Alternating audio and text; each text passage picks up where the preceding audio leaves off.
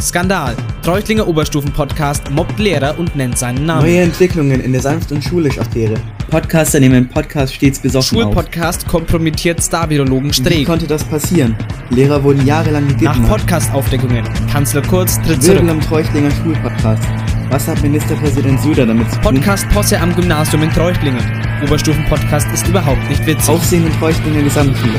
Kommt nach Gittner, jetzt Reutner. Jojo was a man who thought he was a loner, but he knew it couldn't last. Spannung, Spaß und Action. Dazu eine Portion Investigativjournalismus und der Einblick in das Leben in der Oberstufe. Das alles und noch viel mehr wartet auch im Jahr 2022 auf unsere Hörerinnen und Hörer. Was läuft in der Senne? Werden Sie Ihr Abitur bestehen? Und was denken die Lehrerinnen und Lehrer der Sennefelder Schule so?